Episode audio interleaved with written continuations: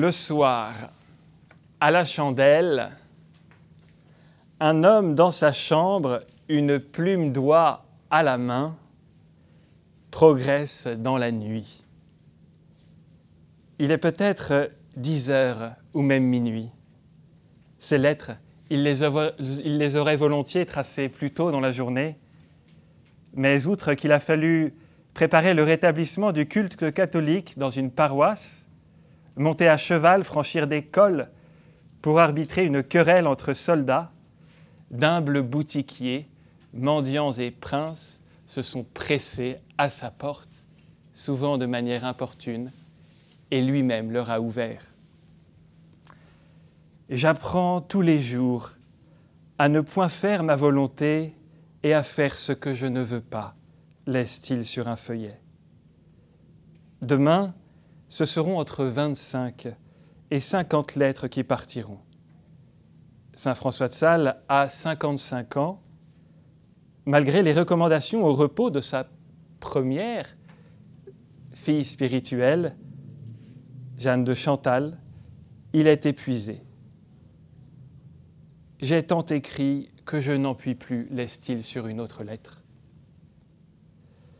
Sans être jamais empressé toutefois, dans quelques semaines, il partira à Lyon entretenir ses filles spirituelles au monastère de la Visitation.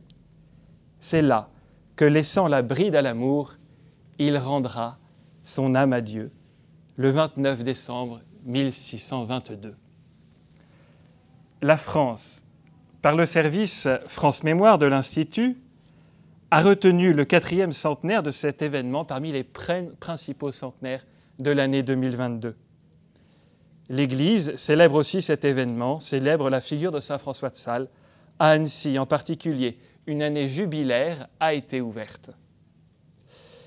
Pourquoi célébrer ici, à l'Institut français à Rome, cette mémoire? En effet, Saint François de Sales, bien qu'il soit, nous le verrons, plus intime à la France que la France ne l'est à elle-même, et qu'il n'ait pas eu de longue résidence à Rome, est véritablement à la fois euh, savoyard en réalité, et, euh, et de son identité, de, du fait qu'il soit savoyard, il a été en réalité à la fois donc intime à la France elle-même et romain. Le saint d'Annecy naît en 1567 dans une famille de la noblesse de Savoie qui ne dépend pas alors de la couronne de France. Je suis savoisien, écrit-il dans une lettre, moi et les miens, avec un sens de la famille presque italien. C'est là qu'il passe son enfance, au château de Salles, à quelques lieues d'Annecy. Jeune prêtre, il parcourt les différents pays du duché, le Chablais en particulier gagné quelques années auparavant par la réforme protestante, l'apôtre parcourt ce pays, il s'est porté volontaire pour la mission. Entre 25 et 32 ans, il va de village en village, à cheval, par tout temps, annoncer la doctrine catholique. Longtemps, ses efforts sont vains. Pourtant, ils sont pleins d'ingéniosité. Il placarde des affiches, glisse des opuscules sous des portes closes. Il obtient finalement, au bout de trois et quatre ans, le retour progressif de la plupart des habitants du pays à la foi catholique. Lorsqu'il est évêque de Genève à partir de 1602, résidant à Annecy, du fait de la présence protestante à Genève qui l'empêche d'y résider, il arpente les vallées de son diocèse sautant, écrit-il dans une lettre, de rocher en rocher, parmi tant de hautes montagnes. Il est en visite pastorale. Son peuple attend ce pasteur si aimable, si gracieusement humain. L'historien Henri Brémond aura cette formule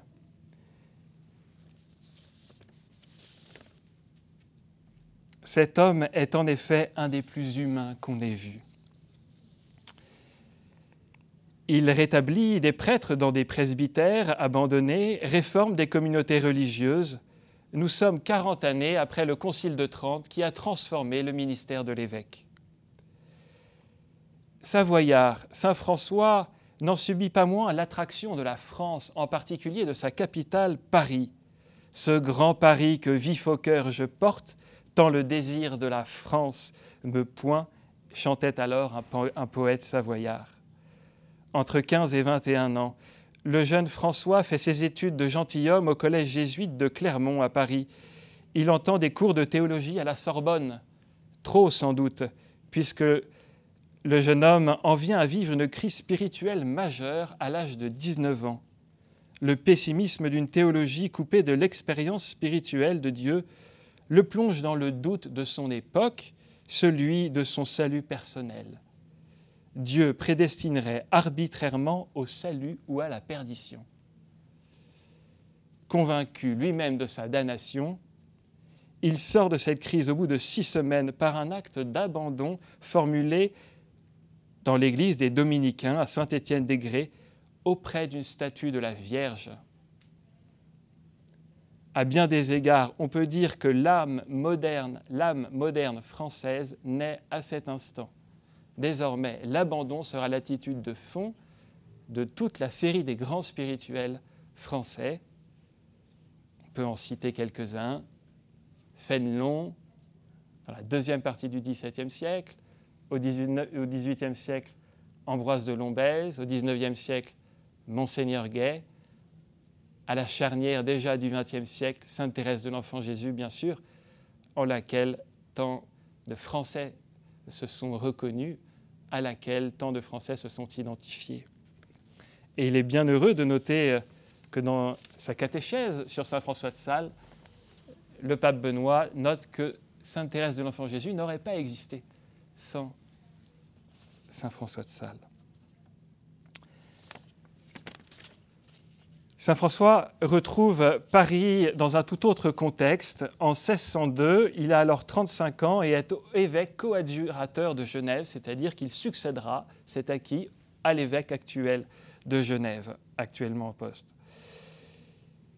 Promis à la succession de l'évêque en place, il se rend à Paris pour une mission diplomatique. Il se lie d'amitié avec le roi Henri IV. Celui-ci entreprend même de le faire archevêque de Paris.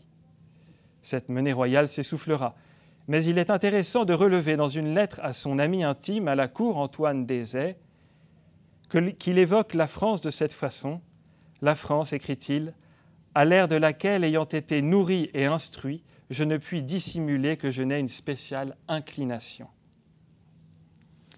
Au cours de ce séjour à Paris, il rencontre et féconde un cénacle mystique qui gravite autour de Barbe Acari.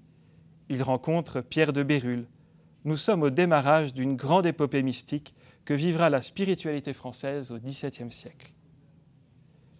Peut-être à la demande d'Henri IV lui-même, il rédige l'introduction à la vie des votes, qui sera publiée en 1609. Il réinvente alors la manière de transmettre l'invitation du Christ Soyez parfait comme votre Père est parfait. Sans ostension ni provocation, la vie des votes qu'il propose à Philoté est un art cordial et confiant de vivre l'union à Dieu au milieu des activités séculières. Avec cet ouvrage, qui est un des plus gros succès de l'histoire de l'imprimerie, François de Sales se retrouve au centre de l'âme française, avec sa manière douce, patiente et résolue à la fois de conduire, de conduire à l'union à Dieu. Son écriture légère et parfois malicieuse en font un des pères du français tout simplement au moment où celui-ci prend sa forme moderne. Il fait un troisième voyage à Paris, âgé de 51 ans, en 1618, toujours pour une mission diplomatique. Il rencontre alors Saint Vincent de Paul, qui aura ces mots le décrivant, je cite, L'homme qui a le mieux reproduit le Fils de Dieu sur la terre. Outre ces voyages, une partie du diocèse même de Saint François appartient à la couronne de France, les pays de Gex et de Bugey.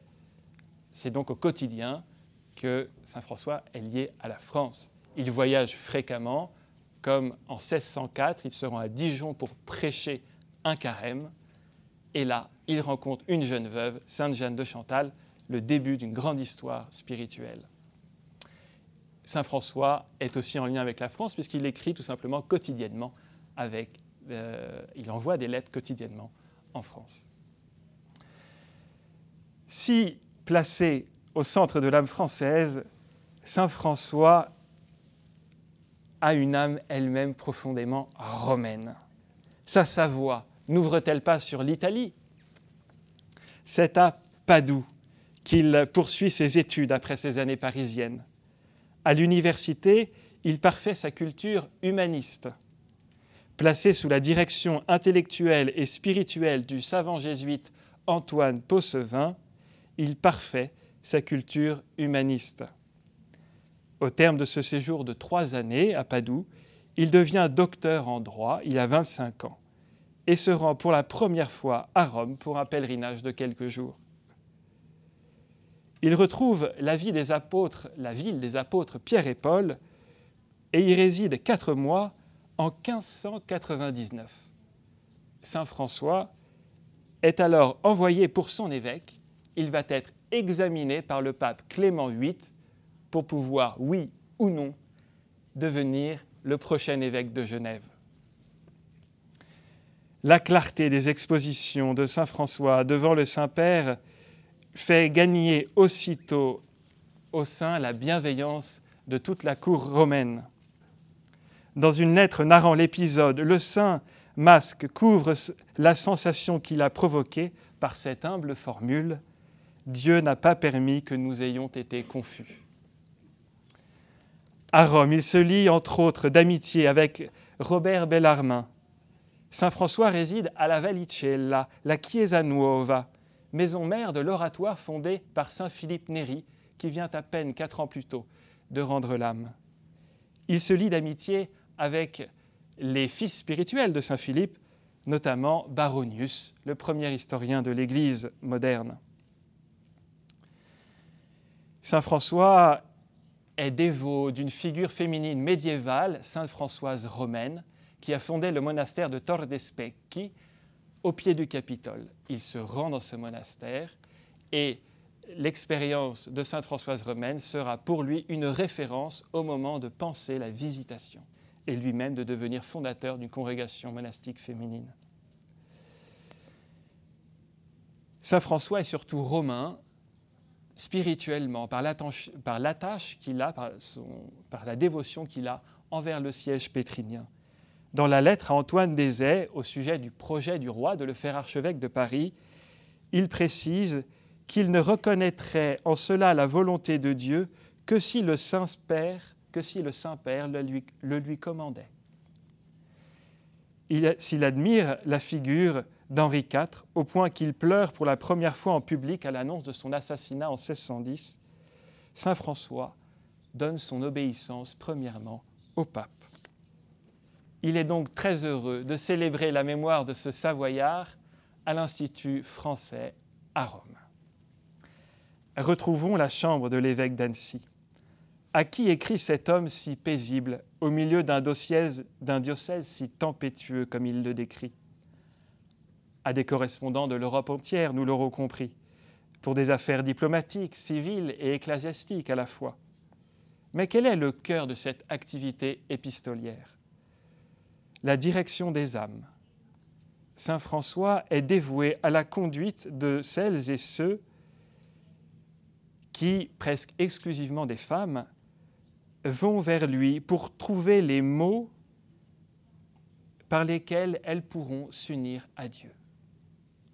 Dans les circonstances changeantes de vie de ses correspondants, au tempérament spirituel divers, l'évêque invente une manière toujours nouvelle de s'abandonner à la providence. Ses correspondantes les plus célèbres sont des femmes mariées, comme la présidente Brulard, épouse du premier président du Parlement de Dijon, Madame Leblanc de Mion, épouse d'un parlementaire de Grenoble.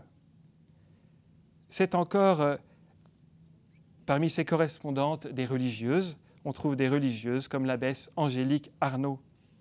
À l'endroit de ses dirigés, Saint François de Sales éprouve des affections paternellement maternelles. Il est père, mais aussi soutien, frère, ami.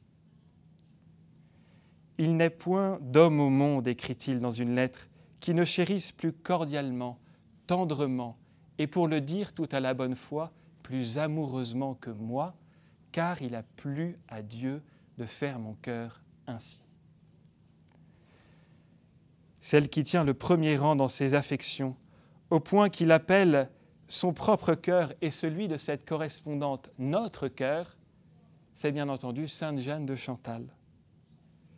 Cet unique cœur fait un dans le cœur unique de Jésus et de Marie, tant et si bien que le symbole de la visitation, ordre monastique féminin qu'ils fondent ensemble, a pour symbole cet unique cœur de Jésus et de Marie, transpercé de flèches, serti d'une couronne, surmonté d'une croix, avec gravé en leur centre les noms de Jésus et de Marie.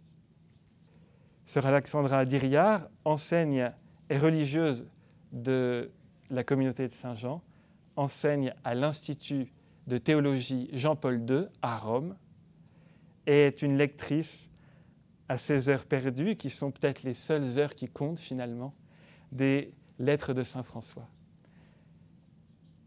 enseignant euh, la théologie du mariage et de la famille à l'Institut Jean-Paul II, euh, sœur Alexandra va nous parler d'une manière toute particulière des lettres de Saint François aux femmes mariées. Alexandra, c'est à vous. Merci Père Arthur.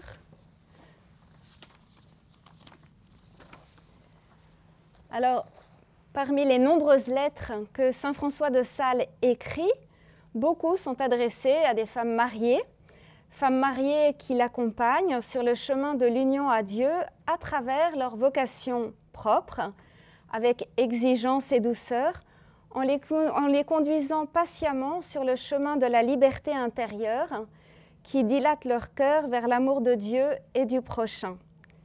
Saint François a cette conviction que tous sont appelés à la sainteté, et plus encore que la sainteté est possible pour tous, car Dieu donne sa grâce à chacun. Alors faire un choix parmi ces nombreuses lettres était un dilemme difficile. Comme l'écrivait le père Arthur Adrien, il s'agissait de choisir entre l'excellent et l'excellent. Mais il a fallu opérer un choix et donc une taille peut-être injuste, mais les lettres choisies n'ont pour but que de vous mettre en appétit et de vous donner envie de lire les autres lettres et, je l'espère aussi, éveiller à l'aide des paroles de Saint François le désir d'aimer et de servir Dieu. Alors je parlerai peu et laisserai surtout parler notre saint. Pour Saint François de Sales, la sainteté passe d'abord par l'amour euh, de sa vocation, c'est-à-dire l'amour de la place où Dieu nous a mis. Et il faut l'aimer parce qu'elle est celle que Dieu nous a donnée, là où il nous a mis, là où il nous veut. Alors, dans les feuilles que je vous ai remis, vous avez par exemple la lettre à Madame Guillet de Montou de novembre 1616. Il faut que vous soyez ce que vous êtes, mère de famille, puisque vous avez un mari et des enfants et il le faut être de bon cœur et avec l'amour de Dieu, mais pour l'amour de Dieu, sans s'inquiéter ni s'empresser, ou le moins qu'il sera possible. Alors si une âme scrupuleuse objecte que ce n'est pas Dieu qui l'a mise en cette vocation, mais la main des hommes, Saint François de Sales répond qu'une fois qu'on est là, euh, Dieu a permis que nous y soyons et donc qu'il convient d'y consentir doucement. Mais attention, Saint François ne propose pas de consentir à sa vocation à contre-cœur, mais paisiblement, joyeusement et de bon cœur, puisque c'est là que Dieu nous attend. Saint François invite aussi ses interlocutrices au réalisme, en leur montrant qu'il n'y a pas de vocation idéale. Toute vocation comporte ses joies et ses croix. Et Saint François connaît aussi bien le cœur humain et il sait que la grande tentation de la vie spirituelle est de penser que l'herbe du voisin est toujours plus verte. Et la tentation, pensant que l'herbe du voisin est toujours plus verte, est donc de fuir le terrain où Dieu nous attend en pensant qu'une autre vocation serait bien plus adéquate.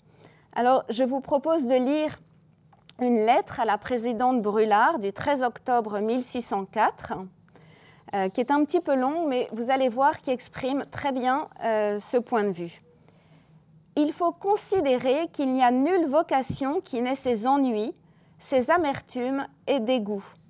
Et qui plus est, si ce n'est ceux qui sont pleinement résignés en la volonté de Dieu, chacun voudrait volontiers changer sa condition contre celle des autres.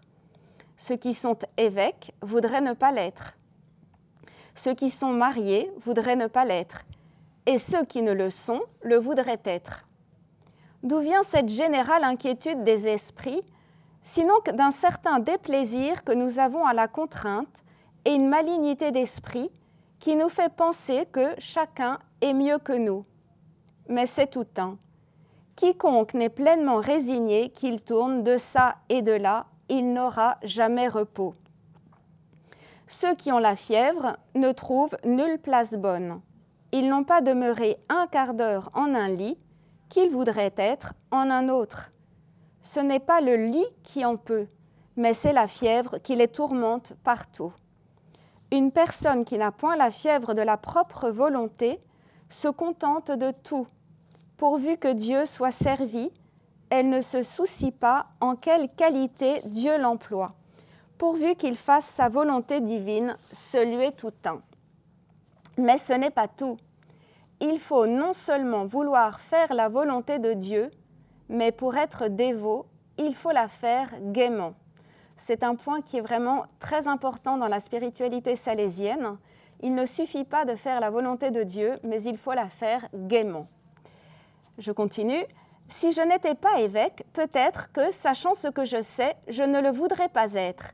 Mais l'étant, non seulement je suis obligé de faire ce que cette pénible vocation requiert, mais je dois le faire joyeusement, et dois me plaire en cela et m'y agréer. C'est le dire de Saint Paul, chacun demeure en sa vocation devant Dieu.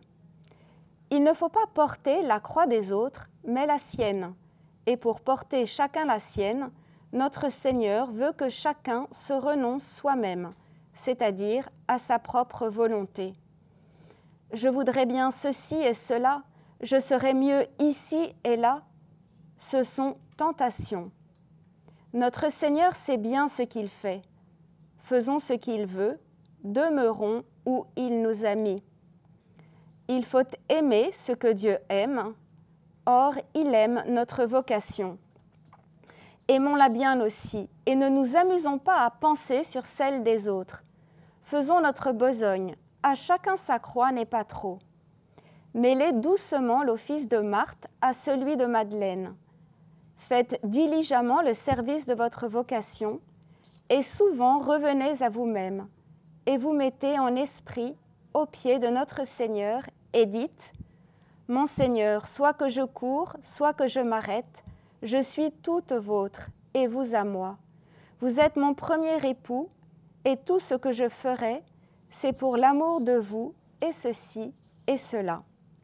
Alors, en résumé, vous voyez que aimer sa vocation, c'est tout simplement vouloir ou consentir à être pleinement ce que l'on est et pour ces femmes mariées, vivre pleinement leur vie de femmes mariées.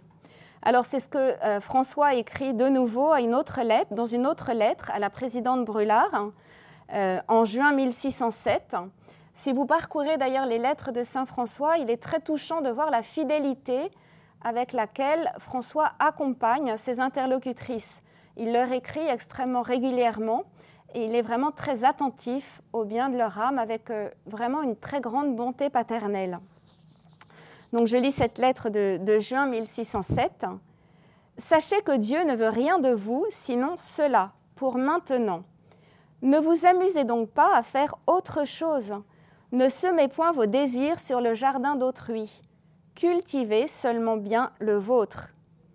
Ne désirez point de n'être pas ce que vous êtes, mais désirez d'être fort bien ce que vous êtes. Amusez vos pensées à vous perfectionner en cela et à porter les croix, ou petites ou grandes, que vous y rencontrerez. Et croyez-moi, si c'est ici le grand mot et le moins entendu de la conduite spirituelle. Chacun aime selon son goût, peu de gens aiment selon leur devoir et le goût de notre Seigneur. De quoi sert-il de bâtir des châteaux en Espagne puisqu'il nous faut habiter en France? Alors, quel est le programme de la vie spirituelle que dresse François de Sales à ses interlocutrices? Saint François est à la fois extrêmement exigeant et en même temps euh, plein de douceur et de mesure dans le programme qu'il propose. Il ne s'agit absolument pas de transformer ces femmes mariées en moniales ou de les faire plier sous un carcan de, de pratiques peu compatibles avec leur vie de femmes mariées et souvent de mères de famille. Il y a d'ailleurs un épisode de la vie de Jeanne de Chantal qui mérite d'être rappelé. Euh, quand elle était jeune veuve, Jeanne de Chantal s'est d'abord mise sous la direction d'un jésuite, le père de Villars, qui lui imposait une discipline sévère, faite de multiples observances, d'une grande quantité de, de prières, de pratiques, de levées de nuit, de jeûnes, de macération, etc. Et par contre, après sa rencontre avec euh, Saint François, Jeanne va être conduite petit à petit euh, sur le chemin de, la liberté, de l'amour divin. Et alors, ce qui est intéressant, c'est que les, domestiques de Jeanne font leurs commentaires sur les deux directeurs de Madame. Et alors, voilà ce qu'ils disent. C'est très instructif. Le premier conducteur de Madame ne la faisait prier que trois fois le jour et nous en étions tous ennuyés. On comprend qu'ils en soient ennuyés s'il faut aider Madame à se lever la nuit. Et alors ils poursuivent. Mais Monsieur de Genève l'a fait prier à toutes les heures du jour et cela n'incommode personne. Alors, quel est donc ce programme de la journée qui fait prier à toutes les heures du jour sans incommoder personne? Saint François le donne en de nombreuses lettres. Il est toujours sensiblement le même. Euh, j'ai choisi la lettre à Madame de Travernay pour euh, voir avec vous quel est ce programme. Alors, euh, donc c'est la lettre du 29 septembre 1612. Vous devez mesurer la longueur de vos prières à la quantité de vos affaires. Et puisqu'il a plu à notre Seigneur de vous mettre en une sorte de vie en laquelle vous avez perpétuellement des distractions, il faut que vous vous accoutumiez à faire vos oraisons courtes, mais qu'aussi vous vous les rendiez si habituelles que jamais vous ne les laissiez sans grande nécessité. Je voudrais que le matin, au lever, vous pliez les genoux devant Dieu pour l'adorer, faire le signe de la croix et lui demander sa bénédiction pour toute la journée ce qui peut se faire le temps de dire un ou deux paternoster. Si vous avez la messe, il suffira qu'avec attention et révérence vous l'écoutiez, ainsi qu'il est marqué dans l'introduction en disant votre chapelet. Donc très souvent aussi dans ces lettres, François renvoie à l'introduction à la vie des votes euh, pour aider ses dirigés à entrer dans, cette méthode d'oraison et à, tracer un peu le programme de leur journée. Alors je continue la lettre. Le soir, avant souper ou environ, vous pourriez aisément faire un peu de prière fervente, vous jetant devant le Seigneur autant, euh, comme on dirait, un, un pater. Car il n'y a point d'occupation qui vous tienne si captive que vous ne puissiez dérober ce petit bout de loisir. Le soir, avant d'aller vous coucher, vous pourrez, faisant autre chose, en quel lieu que ce soit, faire la revue de ce que vous aurez fait parmi la journée, de gros en gros. Et allant au lit, vous jetez brièvement à genoux, demandez pardon à Dieu des fautes que vous aurez commises, et le priez de veiller sur vous et vous donner sa bénédiction. Ce que vous pourrez faire brièvement, comme pour un Ave Maria. Mais surtout, je désire qu'à tout propos, parmi la journée, vous retiriez votre cœur en Dieu lui disant quelques courtes paroles de fidélité et d'amour. Alors je note l'expression de gros en gros, qui est aussi une expression typiquement salésienne. Vous savez que Saint François euh, lutte contre le scrupule, et notamment de ses dirigés. Il lutte contre ces scrupules, ces introspections sans fin qui agitent le cœur et l'éloignent de Dieu. Et donc il préfère euh, tranquilliser ses dirigés pour qu'elles aillent à la bonne grosse euh, et qu'elle préfère regarder le Seigneur plutôt que euh, couper les cheveux en quatre en, s'introspectant sans fin. Pour Saint François, il n'y a pas besoin non plus de prendre un temps démesuré d'oraison par jour. À Madame la Présidente Leblanc de Mion, il indique qu'il suffira qu'elle s'y emploie une petite demi-heure chaque jour ou un quart d'heure. Mais attention, il ajoute, car cela, avec les élans d'esprit, retraite du cœur en la présence de Dieu, et les oraisons jaculatoires qui se feront parmi les heures du jour, suffira très abondamment pour tenir votre cœur serré et joint à votre divin objet. Et même cette oraison pourra se faire pendant la messe pour gagner du temps. Alors en fait, d'un sens, Saint François dit qu'il ne faut pas y passer des heures, il dit une demi-heure ça suffit, mais d'un autre sens, il invite vraiment ses correspondantes à entrer dans la prière du cœur incessante et il les invite vraiment à ces, ces oraisons jaculatoires répétées où elles orientent le désir de leur cœur vers la présence du Seigneur. Saint François aussi indique comment préparer cette oraison. Alors il conseille de méditer sur la passion de notre Seigneur. Il conseille aussi très souvent divers livres de spiritualité pour nourrir la prière de ses dirigés. Et il tient en général à ce qu'elles prennent un temps de lecture spirituelle chaque jour. Euh, pour lui, c'est important justement pour que cette vie spirituelle, petit à petit, euh, soit vraiment nourrie. Alors, Saint François de Sales, qui en tant qu'évêque est pris dans le feu d'une multitude de sollicitations, de voyages, de soucis matériels, sans oublier, comme nous l'a rappelé le Père Arthur, d'un courrier écrasant, Saint François de Sales n'a pas de mal à comprendre ces femmes mariées qui sont bien occupées. Aussi, les exhorte-t-il à trouver Dieu sans agitation, avec douceur, au milieu de leurs mille et une occupations? Alors, il écrit à Madame de la Fléchère avec une lettre qui montre beaucoup de compassion pour ces mille et une occupations de Madame de la Fléchère. J'ajoute une petite parenthèse, c'est que euh, François, lorsqu'il parle de Madame de la Fléchère, dit ceci Après Madame de Chantal, je ne sais si j'ai fait rencontre d'une âme plus forte en un corps féminin, d'un esprit plus raisonnable et d'une humilité plus sincère. Ce qui est aussi extrêmement touchant chez Saint François, c'est de, voir à quel point il aime les âmes, à quel point il aime aussi ces, femmes qu'il dirige et à quel point il a soin euh, de leur bien spirituel. Alors voilà ce qu'il écrit.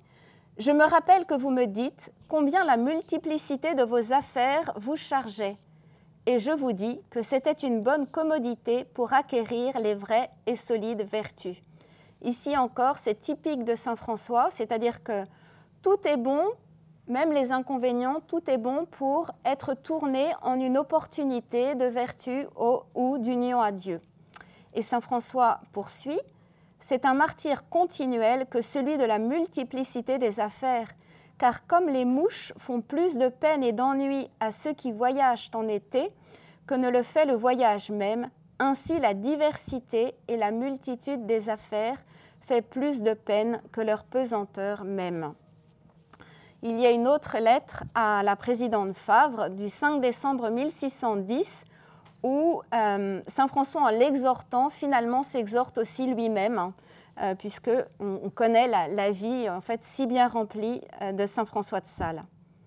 Gardez-vous, gardez-vous bien de laisser convertir votre soin en trouble et inquiétude, et tout embarqué que vous êtes sur les vagues et parmi les vents de plusieurs tracas, regardez toujours au ciel et dites à notre Seigneur, Ô Dieu, c'est pour vous que je vogue et navigue, soyez mon guide et mon rocher, que si la force de la tempête nous émeut quelquefois un peu l'estomac et nous fait un petit peu tourner la tête, ne nous étonnons point, mais bientôt que nous pourrons, reprenons haleine et nous animons à mieux faire.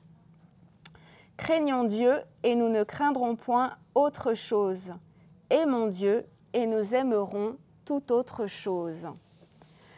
Alors Saint François exhorte euh, ces femmes mariées à garder la paix du cœur, même quand elles tombent, même quand elles peuvent avoir un excès, par exemple, de colère, euh, lorsqu'elles se troublent, parce que pour Saint François, le risque est de se fâcher, d'être fâché, de se mettre en colère parce qu'on s'est mis en colère, et alors finalement, on ne fait qu'augmenter encore l'agitation de l'âme, l'agitation du, du cœur, et finalement, on va encore plus se regarder, regarder qu'on s'est mis en colère, on va s'attrister sur soi avec une pointe d'orgueil, au lieu de regarder Dieu pour mendier son aide et sa grâce. Et donc c'est encore un, extrait de lettre à la présidente Brulard de septembre 1613 que nous allons lire. En somme, ne vous fâchez point, ou au moins ne vous troublez point d'avoir été troublé. Ne vous ébranlez point d'avoir été ébranlé. Ne vous inquiétez point d'avoir été inquiété par ces passions fâcheuses. Mais reprenez votre cœur et remettez-le doucement entre les mains de notre Seigneur, le suppliant qu'il le guérisse. Alors cette dévotion qui est pleine de douceur mais aussi d'exigence doit encore avoir une autre qualité, celle de rendre la dévotion attrayante et aimable aux autres, et en particulier pour une femme mariée à son mari. Alors par exemple, Madame Brulard avait peut-être aussi quelques tendances à des excès de dévotion qui pouvaient importuner, voire parfois fâcher son mari, et donc François de Sales lui écrit euh, pour euh, calmer un tout petit peu peut-être ses excès et l'exhorter aussi à ne pas oublier la charité à l'égard de son mari et de ses proches. Alors c'est la lettre du 3 mai 1604. Faites souvent des, oraisons jaculatoires à notre Seigneur, et ce, à toutes les heures que vous pourrez, et en toute compagnie, regardant toujours Dieu dans votre cœur et votre cœur en Dieu je vous conseille de prendre quelquefois la peine de visiter les hôpitaux, consoler les malades, considérer leurs infirmités, y attendrir votre cœur et prier pour eux en leur faisant quelque assistance. J'ouvre une parenthèse. Saint François euh, aide toutes ces femmes à l'union à Dieu, mais pour François, l'union à Dieu, elle est bien évidemment aussi une ouverture sur euh, l'amour des hommes et donc, il y a toujours une vie spirituelle extrêmement profonde, mais aussi une grande charité, une grande activité aussi euh, dans la visite aux malades, etc.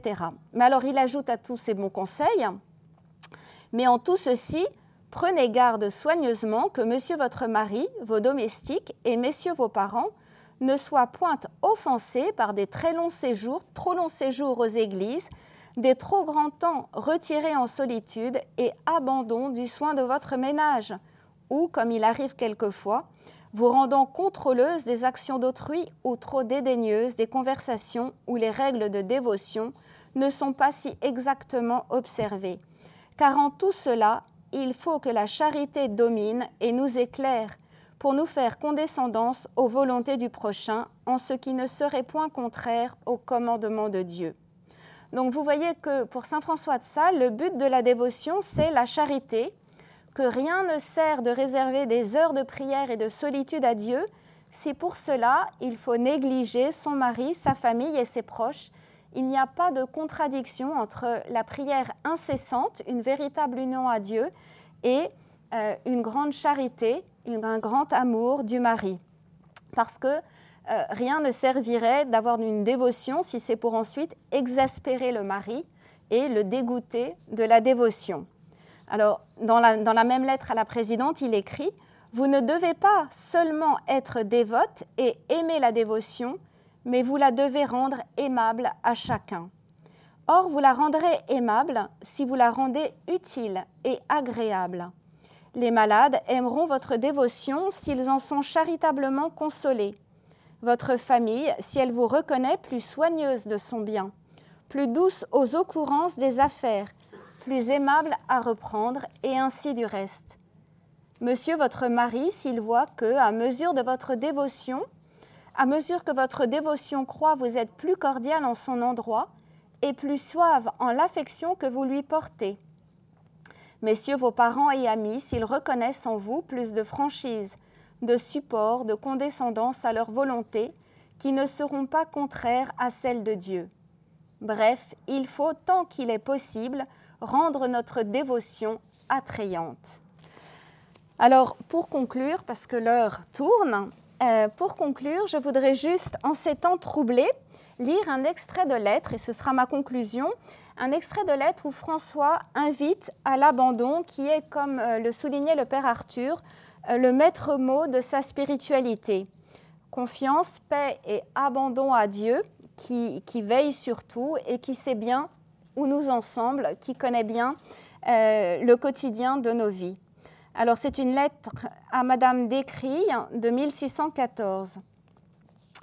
Se confier en Dieu au milieu de la douceur et de la paix des prospérités, chacun presque le sait faire. Mais de se remettre à lui entre les orages et tempêtes, c'est le propre de ses enfants. Je dis se remettre à lui avec un entier abandonnement. Si vous le faites, croyez-moi, ma chère sœur, vous serez toute étonnée de merveille qu'un jour vous verrez évanoui devant vos yeux tous ces épouvantails qui maintenant vous troublent. Sa divine majesté attend cela de vous, puisqu'elle vous a tiré à soi pour vous rendre extraordinairement sienne. Alors que craindre, puisque nous sommes à Dieu et que nous lui appartenons? Je vous remercie.